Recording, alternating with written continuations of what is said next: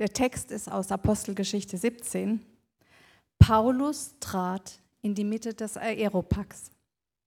Bürger von Athen, mir ist aufgefallen, dass ihr außergewöhnlich religiöse Menschen seid. Als ich nämlich durch eure Stadt ging und mir eure Heiligtümer anschaute, fand ich einen Altar mit der Aufschrift dem unbekannten Gott. Von diesem Gott, den ihr verehrt, ohne ihn zu kennen möchte ich sprechen. Es ist der Gott, der die Welt geschaffen hat und alles, was in ihr ist. Er ist der Herr über Himmel und Erde. Er lebt nicht in Tempeln, die mit Menschenhänden erbaut wurden und ist auch nicht darauf angewiesen, dass Menschen ihn versorgen. Ihm fehlt nichts. Im Gegenteil, er ist es, der jedem von uns das Leben gibt und die Luft zum Atmen und alles, was wir zum Leben brauchen. Aus einem einzigen Menschen hat er alle Völker hervorgehen lassen, damit sie die ganze Erde bevölkern. Für jedes Volk hat er die Zeit ihres Bestehens und die Grenzen ihres Gebiets bestimmt. Er wollte, dass die Menschen nach ihm fragen und wenn irgend möglich in Kontakt mit ihm treten und ihn finden. Und in der Tat, und in der Tat ist er jedem von uns ganz nah, denn in ihm leben, handeln und sind wir. Oder wie es einige eurer Dichter ausgedrückt haben, wir sind von seiner Art.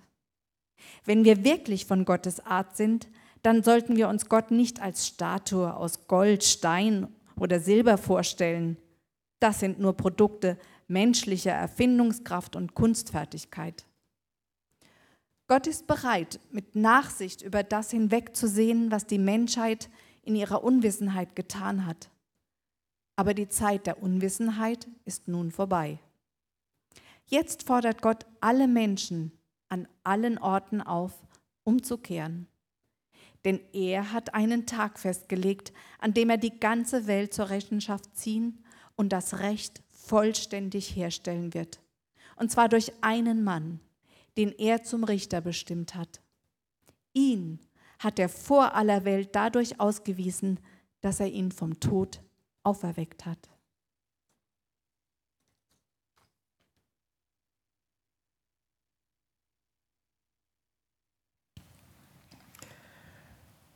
Ein berühmter Text aus der Apostelgeschichte. Wenn man länger schon mit christlichen Themen zu tun hat und die Apostelgeschichte mal gelesen hat, wörtlich äh, vom Griechischen kann man das auch übersetzen, Taten der Apostel, was haben diese Leute gemacht, die mit diesem Gott gestartet sind, dann trifft man auf diesen Text.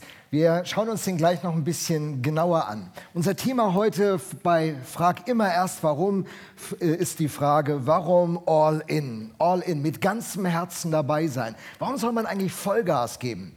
Am 24. Mai 1979 bin ich Christ geworden. Ich kam aus einer Familie, die mit dem Glauben nichts zu tun hatte, außer Weihnachten und Ostern. Ostern ging nur die, meine äh, Eltern in den Gottesdienst. Weihnachten bin ich mitgegangen, um die Zeit bis zur Bescherung zu verkürzen.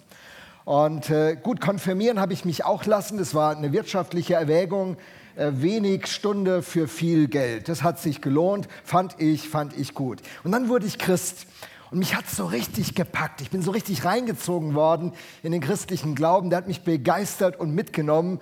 Und meine Eltern waren sehr provoziert. Und die sagten zu mir, man kann doch auch glauben, ohne jeden Sonntag in die Kirche zu rennen. Wobei ich bin nicht gerannt. Ich weiß nicht, wie sie auf die Formulierung kamen. Sie empfanden sich herausgefordert. Manchmal fragen Christen ja, was muss man denn machen, um dabei zu sein, um mitgenommen zu werden, um irgendwie ein richtiger Christ zu sein? Muss man denn jeden Sonntag in die Kirche gehen? Muss man denn zu einer Kleingruppe gehören? Muss man denn mitmachen? Muss man denn Geld geben? Muss man denn... Nun, ich muss sagen, dass diese Fragestellung mich immer befremdet hat. Seit ich Christ geworden bin, habe ich irgendwie gedacht, irgendwas stimmt an dieser Fragestellung nicht. Denn wisst ihr, als ich mich mit Heike befreundet habe vor 39 Jahren, ich weiß, man sieht es mir nicht an, dass ich schon so alt bin, aber 39 Jahre ist es her, da da, hat, da, da wäre diese Frage so eigenartig gewesen. Musst du dich denn jetzt jede Woche mit Heike treffen? Musst du die jetzt jeden Tag anrufen? Musst du denn jetzt von deinem Geld was zur Seite tun und sie zum Essen einladen oder Blumen ihr kaufen? Musst du denn mit ihr Zeit verbringen? So eine blöde Frage. Findet ihr nicht auch?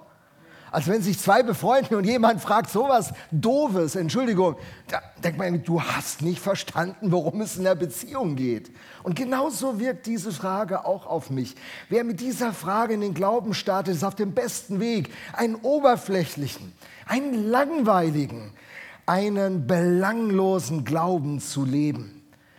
Paulus greift das Ganze auf, auf dieser Rede auf dem Areopag. Das war einer der, der wichtigsten ähm, Plätze, einer wichtigsten Plätze in der antiken Welt, da in Athen. Man hat hier diesen Felsen, da hat sich die Gerichtsbarkeit der Stadt getroffen, die Obersten, die haben sich da informiert und er soll Rechenschaft abgeben über seinen Glauben. Warum, warum er nicht nur irgendwie glaubt, sondern warum er sein Herz reingibt, warum er voll Gas gibt. Und er gibt uns Gründe, die auch für uns entscheidend sind. Warum sollten wir voll Gas geben? Warum solltest du nicht nur ab und zu mal in einem Gottesdienst vorbeigucken, ab und an mal irgendwas beitragen? Warum solltest du voll Gas geben? Warum? Warum sollte der neue Pastor, wenn er kommt, sagen, ey, steig voll ein, Jakob, gib Vollgas? Warum sollte Jakob das tun? Da muss man doch gute Antworten haben, oder? Nur weil einer da ein bisschen motivierend redet, das kann doch nicht reichen. Es muss doch Gründe geben, die belastbar sind, die stabil sind, die stark sind. Und der Apostel Paulus gibt uns diese Gründe. Er greift in dieser berühmten Rede vor diesem antiken Gremium auf die Backstory zurück. Wir haben ja in der ganzen Reihe über diese Backstory gesprochen, über diese Rahmenhandlung, diese große Geschichte die unser Leben einfasst. Und unsere Geschichte ist Teil dieser großen Geschichte. Und Gott hat uns eine Rolle in seinem großen Drehbuch gegeben. Und die Frage, worum es überhaupt in dieser Welt geht, ist der Hintergrund und ist auch der Weg, wo wir eine Antwort finden, warum man nicht nur belanglos glauben sollte, sondern warum man voll all in gehen sollte. Oder biblisch gesprochen, warum man mit ganzem Herzen glauben sollte. Professor Spemann, das Zitat muss heute auch kommen, das ist das Zitat, das uns die ganze Zeit begleitet, gibt uns eine Kurzzusammenfassung der Backstory. Er sagt, weil Gott ist, ist alles andere. Das ist die Backstory, die wir im Hinterkopf haben. Weil Gott ist, ist alles andere. Diese ganze Welt, der ganze Kosmos, das ganze Universum geht auf ihn zurück. Jeder hat ja eine Backstory in seinem Kopf. Einige sagen ähm, diesen Glaubenssatz, es gibt keinen Gott. Es gibt keinen Gott. Und Glaubenssätze haben es ja so an sich, dass wenn man einen Glaubenssatz aufruft, dass Leute sagen würden, so ist das doch, das weiß doch jeder. Wir leben in einer Kultur, wenn da Leute sagen, es gibt keinen Gott, weiß doch jeder. Würden, andere, würden viele andere sagen, ja stimmt. Ich meine, das kann man ja weder beweisen noch widerlegen die Aussage, es gibt keinen Gott. Wir können nicht beweisen, dass es Gott gibt. Leute, die nicht daran glauben, können nicht widerlegen, dass es Gott gibt. Das ist so zunächst mal eine Aussage, die ist ganz schön herausfordernd. Die Woche war ich mit jemandem im Gespräch bei einem Geburtstag und dann kommt das, kommt das Gespräch irgendwie auf ein Thema des Alten Testamentes und dann sagt die Person direkt, ja, das äh, kann ja alles nicht so gewesen sein. Da, da sage ich, sag ich zu der Person, ja, woher weißt du das? Das könnte doch vielleicht doch so gewesen sein. Also einfach mal so eine, in so ein Gespräch einsteigen, war nicht möglich. Du, das ist kein Thema, da, da reden wir jetzt nicht drüber. Zack. Sag ich, naja, ich würde wenigstens festhalten wollen, dass du glaubst, dass das nicht sein kann. Ich will dir nicht zu nahe treten, aber einfach nur, du glaubst, dass es nicht so sein kann. Und die Person war innerlich ganz dicht und das wäre eher der Normalfall in unserer Kultur. Fang mal an, mit Arbeitskollegen, mit Nachbarn, mit Bekannten über den Glauben zu reden. Du wirst auch viele Leute treffen, die diesen Glaubenssatz glauben. Es gibt kein Gottesthema sowieso uninteressant. Komm, lass uns zu den wichtigen Themen uns zuwenden. Wie geht das jetzt mit der Champions League im nächsten Jahr? Wie baut man eine Karriere, die vorangeht? Hast du irgendeinen Bauunternehmer, dessen Preise nicht um 30 Prozent explodiert sind? Wo bekommt man Holz, Dämmstoffe und Stahl her? Das interessiert viele Leute in unserer Kultur. Die Leute in Athen, die haben, die haben Gott denken können. Die haben diese Rahmenhandlung Gott denken können, obwohl sie was ganz anderes darunter verstanden haben, wie die Juden oder später die Christen. Der Paulus sagt zu ihnen, ich fand einen Altar mit der Aufschrift dem unbekannten Gott. Das war so die Sicherung. Viele haben ja so eine Sicherung. Man weiß ja nicht, so Agnostiker, man weiß ja nicht, ob was ist oder nicht. Lasst uns einfach mal so eine kleine Sicherheit einbauen, wie so eine Versicherung. Falls es einen Gott gibt, haben wir auch hier einen Tempel für ihn dass er uns, weil die Götter, die waren ja zuständig für gute Ernten, für Fruchtbarkeit, für gutes Wetter. Und also falls es so einen gibt, lasst uns so einen, so einen Pauschalaltar bauen. Das war die Situation in Athen. Und dann sagt der Paulus, von diesem Gott, den ihr verehrt, ohne ihn zu kennen, möchte ich sprechen. Mann, findet der Typ den Ansatzpunkt. Klasse, oder? Es ist der Gott, der die Welt geschaffen hat und alles, was in ihr ist. Er ist Herr über Himmel und Erde. Paulus knüpft direkt an der Backstory an. Er sagt, weil dieser Gott, der der Schöpfer von allem ist, existiert, deswegen kommt jetzt das Gespräch auf ihn. Und er fährt fort, es ist der Gott, der die Welt geschaffen hat und alles, was in ihr ist. Er ist Herr über Himmel und Erde. Er lebt nicht in Tempeln, die mit Menschenhänden gebaut wurden und ist auch nicht darauf angewiesen, dass Menschen ihn versorgen. Das war eine Provokation. Die griechischen Götter, die lebten ja davon, dass die Menschen sie versorgten. Du musst Opfer bringen, gucken, dass es den, den Göttern gut geht, dass sie genug zum Leben haben. Die armen Götter, die kamen ja ohne Menschen nicht klar. Paulus provoziert. Und er sagt, nicht darauf angewiesen, dass Menschen ihn versorgen. Ihm fehlt nichts. Das ist die Übersetzung von N.T. Wright. So eine tolle Übersetzung. Ihm fehlt nichts. Im Gegenteil. Er ist es, der jedem von uns das Leben gibt und die Luft zum Atmen und alles, was wir zum Leben brauchen. Warum beschäftigen wir uns mit diesem Gott? Weil er der Schöpfer des Himmels und der Erde ist. Haben wir unsere Reihe, ne? Warum Gott? Warum Glauben? Warum Jesus? Warum Kirche? Im ersten Teil, warum Kirche, haben wir uns diesen, diesen Punkt noch angeguckt weil er ist und weil alles von ihm kommt und weil alles durch ihn besteht und weil alles in ihm das Ziel hat. Das gibt uns schon die Idee, warum sollten wir all in sein. Und Paulus spricht das und sagt, dieser Gott gibt uns alles, was wir zum Leben brauchen.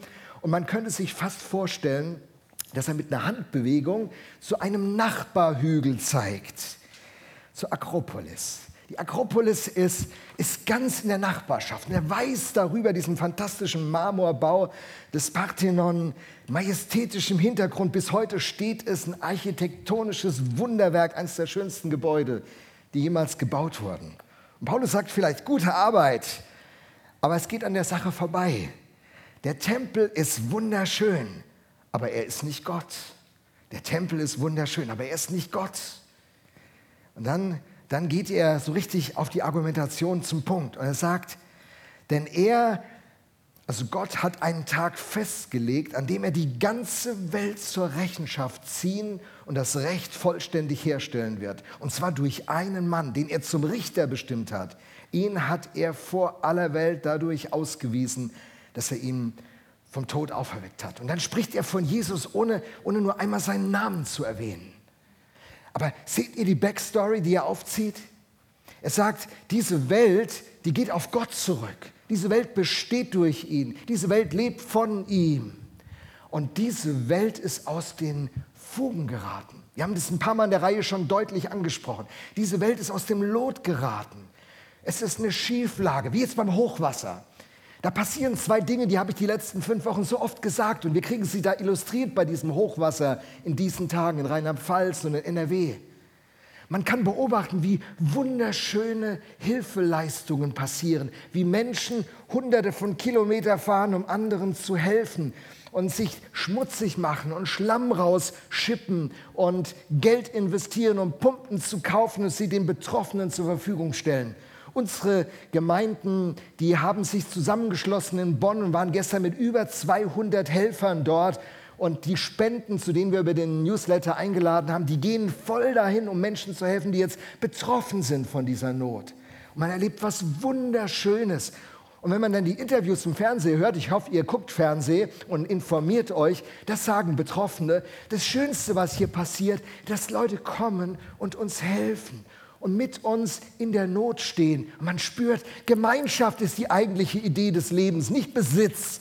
Gemeinschaft ist die eigentliche Idee, weil Gott so tickt. Man erlebt die Wahrheit der, der biblischen Botschaft im Fernsehen. Man kann sich direkt angucken. Und gleichzeitig, ich habe gesagt, die Welt ist aus den Fugen geraten, gleichzeitig kann man auch das andere beobachten. Da kommen Plünderer.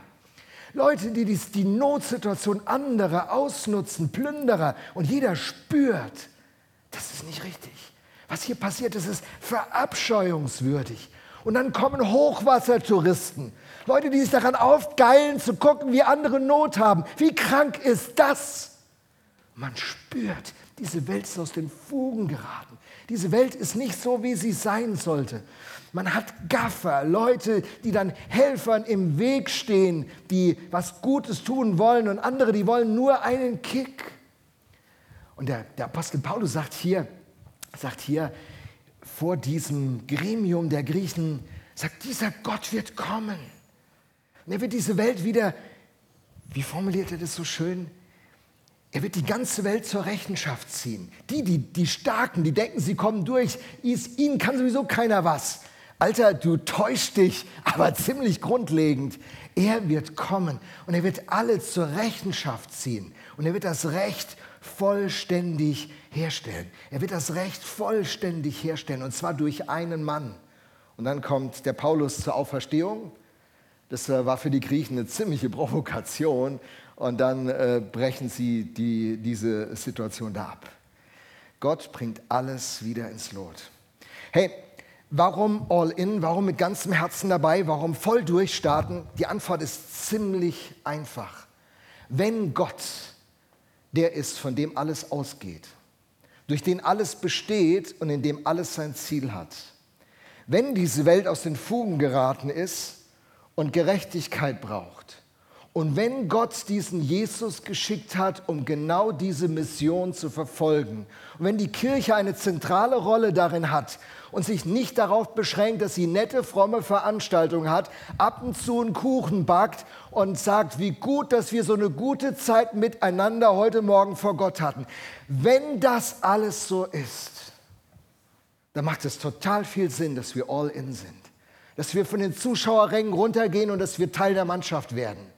Dass wir, dass wir zu Leuten werden, die sich von Gott gebrauchen lassen, um diese Welt wieder in Ordnung zu bringen. Er hat mit Jesus am Ostermorgen begonnen, dass er von den Toten auferstanden ist. Und er ist der Erste, der neuen Menschheit. Er ist der Erste der Zukunft. Jesus sagt in, in, äh, in seinen ähm, Zusprüchen in Johannes, ich bin die Auferstehung und das Leben. Wer an mich glaubt, wird leben, selbst wenn er stirbt. Das heißt, selbst der Tod spricht über dich und über mich nicht das letzte Wort. Etwas Neues hat begonnen. Und wenn das so ist, wenn Gott der ist, der er behauptet zu sein, wenn diese Welt in dem Zustand ist, den die Bibel beschreibt, und wenn Jesus der ist, der das Neue startet und er seine Kirche gebraucht, um das Neue in diese Welt zu bringen, dann kannst du dich nicht darauf zurückziehen, dass du ab und zu hier einen Platz warm hältst, manchmal einen Kuchen backst für ein Gemeindefest und froh bist, dass Leute an der Technik sitzen, dass Leute Musik üben, dass Leute sich um deine Kinder kümmern, dann kann das nicht genug sein, oder? Das macht einfach gar keinen Sinn. Wenn wir ein Sozialclub wären, dann würde es Sinn machen. Wenn wir ein Hasenzüchterverein werden, könnte man als passives Mitglied dabei sein. Wenn aber der Gott, der der Herr der Kirche ist, gleichzeitig der König des Universums ist, der, der die ganze Idee geboren hat, durch den diese Welt existiert und der unsere, unser Schicksal ist, unsere Zukunft, dann macht das keinen Sinn. Dann macht es nur Sinn, voll durchzustarten oder wie die Bibel sagt, mit ganzem Herzen dabei zu sein. Und dann wird Gott der Erste in unserem Leben, wie ich das letzte Woche mit dem, meinem Hemd, ich habe ein Hemd, ich wollte es ja mal zeigen, hier ist es wieder, ähm, dass der erste Knopf richtig geknöpft wird. Wenn er nicht richtig geknöpft wird, kommt unser ganzes Leben durcheinander. Ist der erste Knopf richtig geknöpft, kommt alles in Ordnung. Das haben wir letzte Woche gehört, ob ihr nun esst oder trinkt oder sonst etwas tut, tut alles zur Ehre Gottes. Hey, ob du Modellflieger baust ob du eine Ehe lebst, ob du Kinder erziehst, ob du in die Schule gehst, ob du studierst, ob du eine Ausbildung machst, ob du irgendwo einen geringen Job sozial betrachtet äh, ausübst oder ob du einen Doktortitel hast und eine ganz wichtige Rolle begleitest, egal was du machst, ob du isst oder trinkst oder sonst etwas tust, tu alles zur Ehre Gottes. Denn dieses Leben zu gestalten ist kein Gegensatz zu Gott, sondern alles soll durchdrungen sein von Gott. Mancher, der flüchtet ja aus seinem Leben. Das muss man ja auch mal ganz klar in so einer Kirche sagen. Ich freue mich ja über jeden, der mitmacht, jeden, der Gas gibt, der sein Talent einsetzt.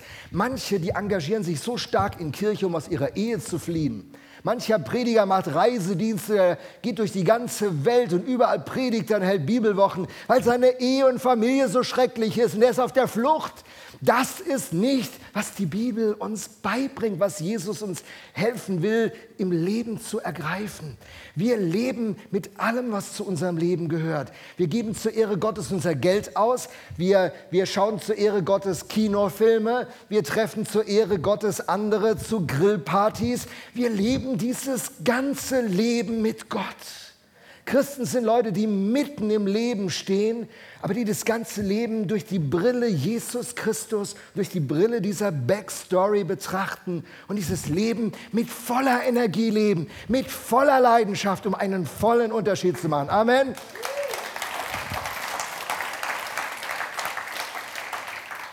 Und das bringt mich dazu zu sagen, wir müssen all in sein. Oder biblisch gesprochen mit ganzem Herzen dabei sein. Und noch bin ich neu hier. Noch habe ich Möglichkeiten. Noch seid ihr noch nicht richtig genervt von mir. Noch kann ich zupacken. Ich möchte, dass die VM eine Gemeinde wird, die all in ist möchte eine Gemeinde, vor allem eine Gemeinde sehen, die brennt, die lodert, die ihre Bestimmung lebt, ihre Berufung lebt, die Menschen zur Reife führt, die Menschen stark macht, die Menschen in einer Entwicklung begleitet, dass sie reife Persönlichkeiten werden. Ich will keine Lothar-Fans hier haben. Ich will keine Pastor-Lothar-Fans hier haben. Ich will keine Leute haben, die das toll finden, was die Bühnentypen hier machen. Ich träume von einer Gemeinde, wo jeder Einzelne dazugehört, richtig mit Leidenschaft und Energie ähm, ein Pastor ist, ob es in der Abteilung bei Mercedes-Benz ist, ob das in irgendeinem Logistikunternehmen ist, dass du Pastor in deiner Schule wirst, in deiner, in deiner Umgebung, an deinem Arbeitsplatz, dass egal was wir machen, ob wir essen oder trinken oder sonst etwas tun, in einer Reife und in einer Klarheit für unseren Gott leben, egal wo wir von ihm platziert sind in diesem Leben. Das ist mein Traum und ich hoffe, einige träumen mit. Und hey, Mittelmaß, Mittelmaß gilt nicht. Wir müssen richtig durchstarten. Und ich, und ich habe nochmal hier dieses Zitat von Mark Batterson. Das finde ich so gut. Mark Batterson ist Autor und Pastor in Washington. Er schreibt, im Kern jeder Erfolgsgeschichte steht jemand, der bereit war, Opfer zu bringen, zu denen niemand sonst bereit war. Hey, bist du bereit, eine Investition zu machen, zu der andere nicht bereit sind? Wir werden eine durchschnittliche Kirche, wenn wir ein durchschnittliches Invest machen, wie alle durchschnittlichen Kirchen das machen. Und äh, falls das der Plan ist, kündige ich heute. Ich habe keinen Bock auf durchschnittliches, normales. Warum? Weil es nichts bewirkt, weil es nichts erreicht, weil es nichts bewegt, weil es nichts verändert. Und die Bestimmung der Kirche ist, ist die Liebe von Gott, Menschen zu bringen und Veränderung zu erfahren. Ehen werden gesund. Familien werden heil, Beziehungen werden versöhnt. Und diese Gesellschaft verändert sich. Wird, es wird gerechter gewirtschaftet, es wird weniger gelogen. Leute in politischer Verantwortung lernen, anders zu agieren, anders mit ihren politischen Feinden umzugehen. Wo immer das Evangelium Spuren zieht, wird das im Leben sichtbar sein und nicht in den vier Wänden einer Kirche allein, oder? Und das müssen wir mit Leidenschaft machen. Ich bin leidenschaftlich und äh, diese Predigten, ich ziehe da weiter durch. Es ist äh, nicht, nicht, keine Angst, es wird nicht der Normalrahmen sein, jeden Sonntag voll Gas, aber äh, in dieser Reihe jetzt schon. In dieser Reihe schon. Wir wollen was. Wir starten durch, wir gehen in die Startlöcher, wir gehen in, in, in, die, in die Muckibude, wir machen uns fit für das, was vor uns liegt. Und ich möchte, möchte im, im Schlussteil meiner Predigt möchte ich euch gerne einen, einen Bibelvers lesen, der euch ganz viel über meine Person sagt, über das, wovon ich träume und was ich sehe.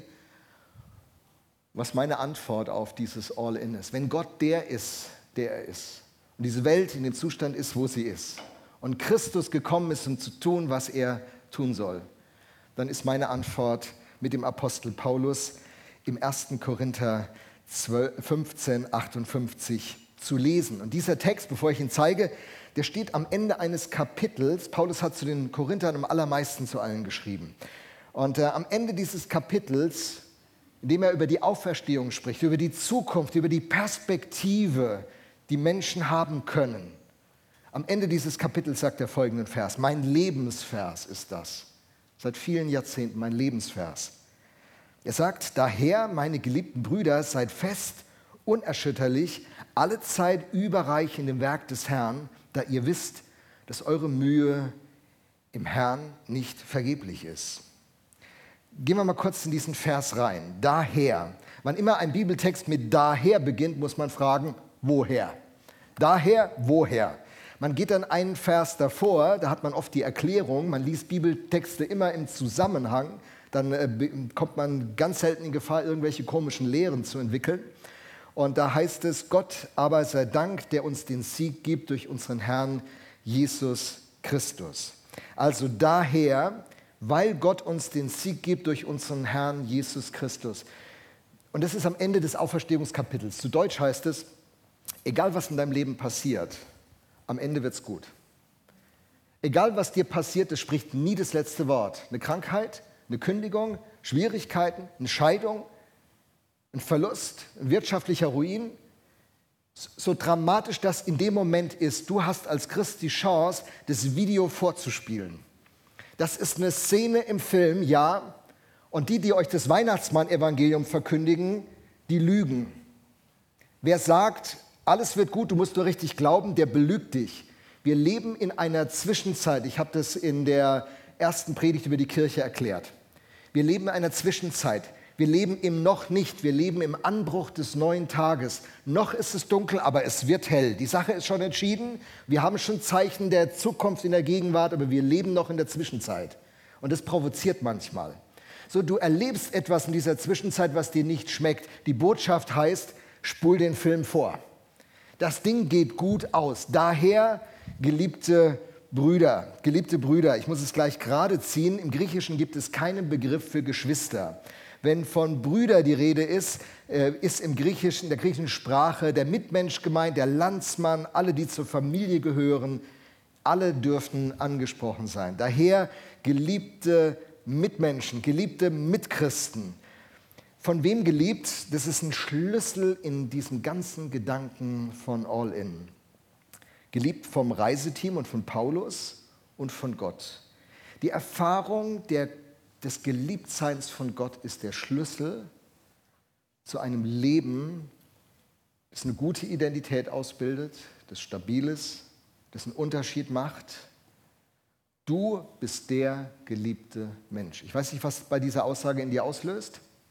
Das ist das Wichtigste, was du in all dem hören musst. Du bist der geliebte Mensch. So sehr hat Gott die Welt geliebt, dass er seinen Sohn gab, damit jeder, der an ihn glaubt, nicht verloren geht, sondern gerettet wird.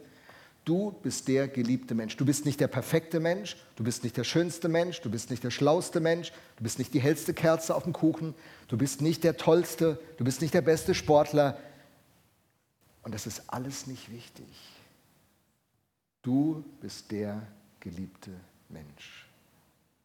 Wenn du all in gehen willst, ohne Sicherheit gefunden zu haben in dem Geliebtsein von Gott, benutzt du deine Beziehung zu Gott und dein Tun für Gott, um dich zu vergewissern, ich bin es wert. Menschen benutzen manchmal den Glauben, um ihr, ihre angeknackste Identität aufzumöbeln. Das geht immer schief. Man brennt aus, man ist irgendwann frustriert, man ist frustriert über andere Menschen, über die Kirche, über die Erfahrung. Jetzt habe ich so viel gemacht und manchmal ist man dann auch frustriert über Gott. Ihr könnt es in solchen Gebeten oder Aussagen hören, sagen, ich habe so viel für Gott gemacht und jetzt hätte ich diese Gebetserhörung gebraucht und er hat sie mir nicht gegeben. Dann bin ich durch. Dann brauche ich diesen Gott auch nicht. Wenn er mir da nicht hilft, dann brauche ich ihn auch nicht. Dann siehst du daran, dass der Mensch das alles nur gemacht hat, um Kontrolle über Gott zu bekommen.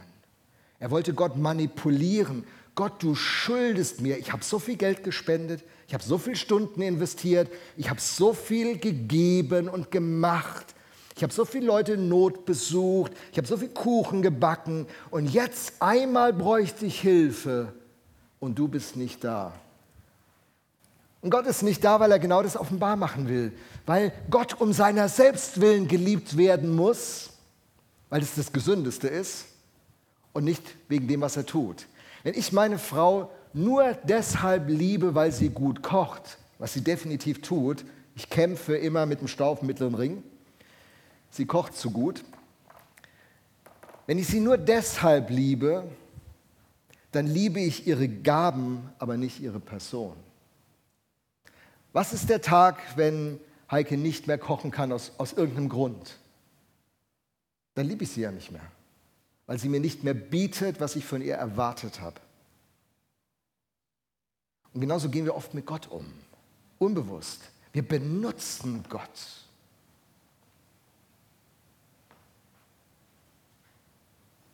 Das Geheimnis bei All In ist, dass wir Gott um seiner selbst willen lieben. Und wenn wir das tun, dann finden wir Bedeutung und Sicherheit in unserem Leben. Zwei ganz tiefe Wünsche, die ganz viele von uns innerlich antreiben. Bin ich wichtig? Hat mich jemand erwartet? Werde ich gesehen? Werde ich gehört? Ich werde übersehen. Hier interessiert sich eh keiner für meine Meinung. Mich nimmt eh keiner ernst. Andere werden befördert. Ich bin wieder übergangen worden. Bedeutung. Sicherheit.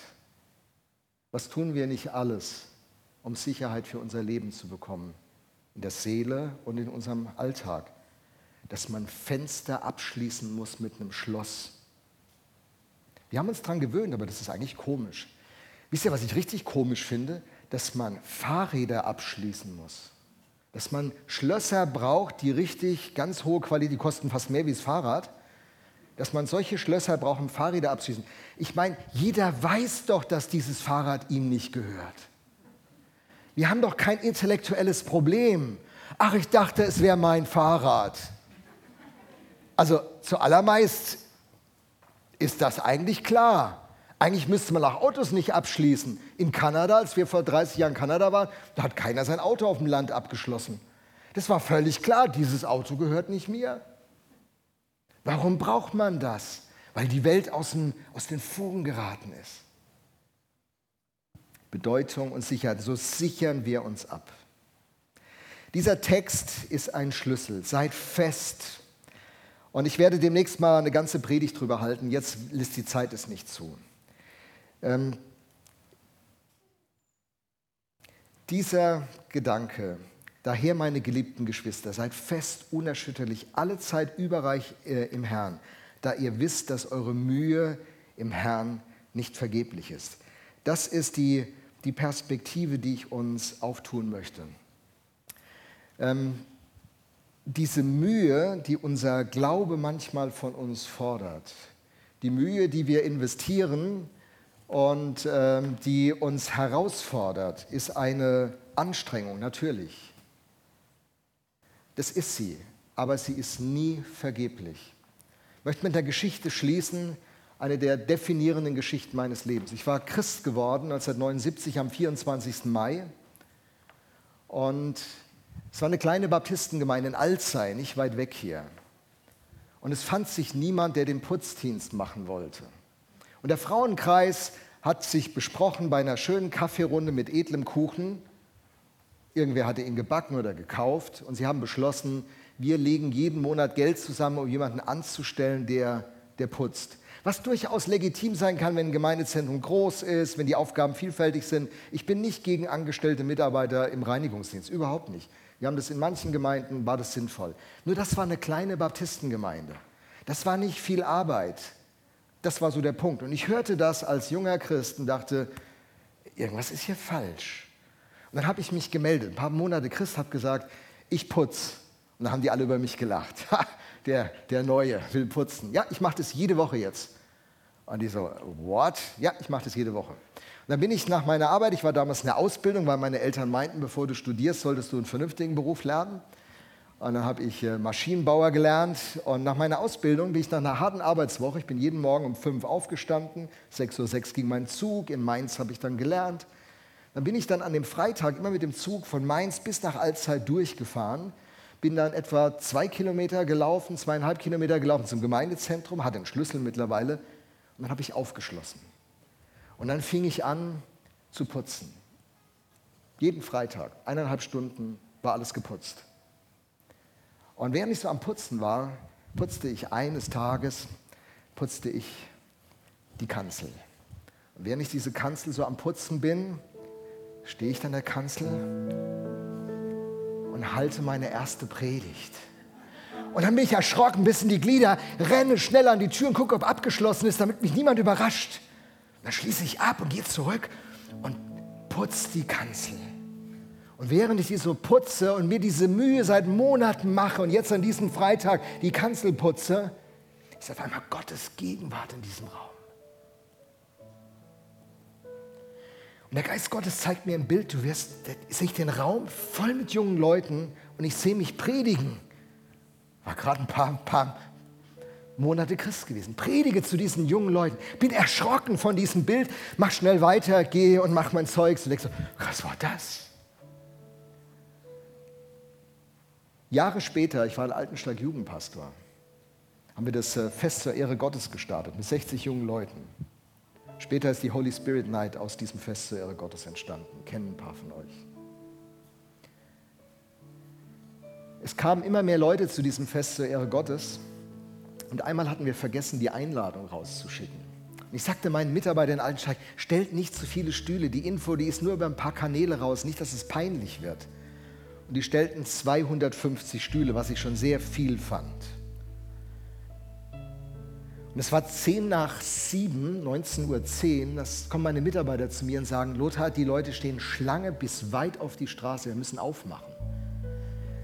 Dann machen die auf, die jungen Leute kommen, der Raum füllt sich und füllt sich, wir stellen immer mehr Stühle, nachher haben wir 600 Stühle da stehen gehabt und alle waren voll. Und dann trete ich als Moderator und Prediger des Abends, trete ich an, an dieses Pult in meiner ersten Moderation und gucke in diese Gruppe. Und dann sagt der Geist Gottes zu mir, weißt du noch in Alzey, als du die Kanzel geputzt hast? Dieses Bild, das ich dir gezeigt habe, während du diese Mühe auf dich genommen hast, die keiner auf sich nehmen wollte damals. Und ich zeigte dir, der Raum ist voll mit jungen Leuten. Heute ist mein Wort erfüllt. Was kann Gott mit uns tun? Wir bereit sind, Mühe zu investieren. Und nicht zu sagen, der andere macht es auch nicht. Ich habe keine Lust, immer bin ich der Depp. Was bin ich froh, dass ich damals nicht gesagt habe, immer bin ich der Depp. Warum machen es die anderen nicht? Was bin ich froh? Und damals habe ich begonnen, junge Leute zu inspirieren. Nach wenigen Monaten war ich nicht mehr, I'm not the only one, der geputzt hat. Junge Leute mobilisiert und ich entdeckte die Gabe der Leitung, die Gott mir gegeben hat. Und auf einmal waren wir fünf bis zehn Leute, die da freitags geputzt haben. Es hat einfach Spaß gemacht, zusammen zu putzen. Was würde passieren, wenn du deine Gabe an den Start bringst? Was würde passieren, wenn du diese Mühe auf dich nimmst und anstatt ein Meckerer zu sein, ein Ermutiger zu werden? Was könnte passieren? Was könnte mit uns als VM passieren? Sorry, dass ich so emotional bin, das ist mein Lebensthema. Ich glaube zutiefst daran.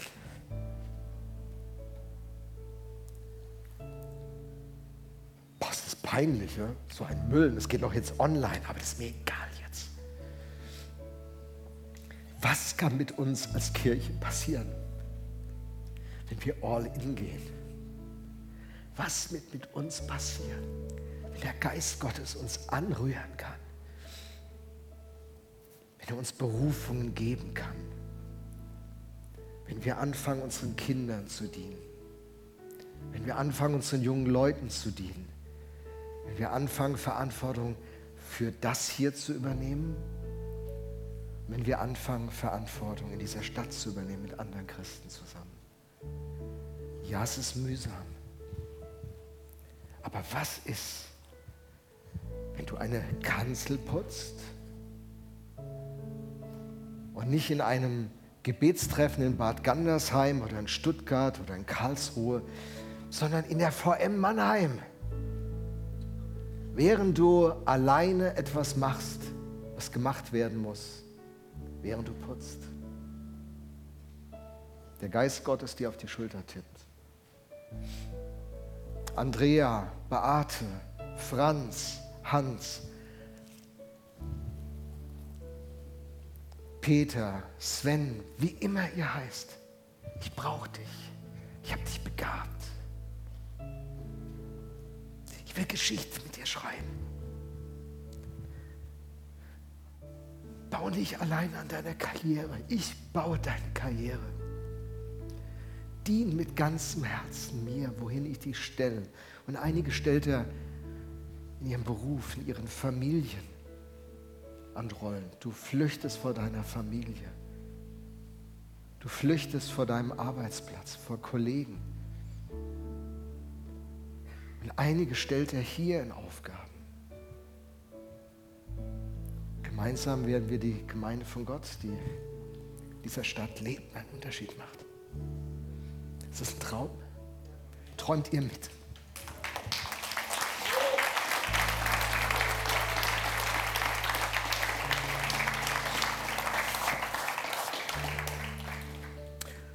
Gott, wir sind vor dir. Wenn ihr wollt, könnt ihr aufstehen. Das ist ein Zeichen von Ehrbietung vor unserem Gott. Gott, wir sind vor dir.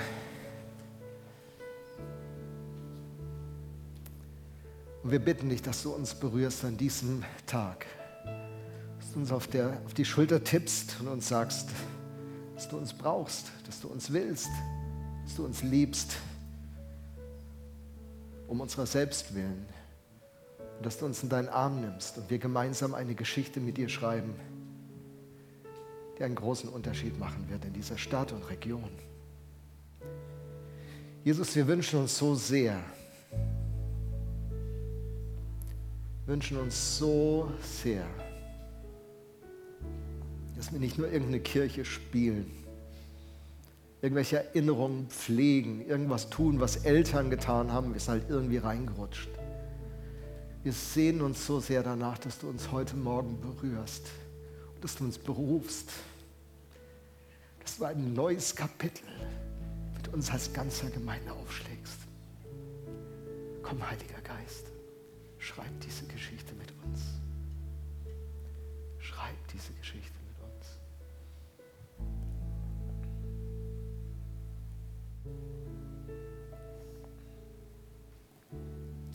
Wenn die Band uns noch einen kleinen Moment in dieser Atmosphäre einfach begleitet, könntest du an deinem Gebet für, an deinem Platz für dich ein Gebet sprechen. Ein Gebet der Hingabe, Gebet, wo du dich Gott zur Verfügung stellst, wo immer dich gebrauchen will. Nächste Woche werde ich den, den zweiten Teil, wir ändern einfach das, kein Problem. Nächste Woche werde ich den zweiten Teil dieser Predigt predigen, die ich heute nicht predigen konnte, den Text auslegen. Ich spüre, heute ist dran, dass Gottes Gegenwart sich hier ausbreitet, um uns zu rufen. Gott will uns berufen als Kirche. Er will uns aus dem Zuschauen ins Mittun berufen. Ja, da kommt Mühe auf uns zu, aber diese Mühe wird nie vergebens sein. Ich frage dich im Namen Jesus, willst du dich rufen lassen? Willst du dabei sein? Willst du aus der Kommentatorenbox rauskommen, aufs Spielfeld gehen? Willst du aus der Kritikerkolumne dich verabschieden und ein Förderer werden? Willst du mit ganzem Herzen dabei sein dich von Gott gebrauchen lassen mit all den anderen zusammen, dass er durch uns einen Unterschied machen kann?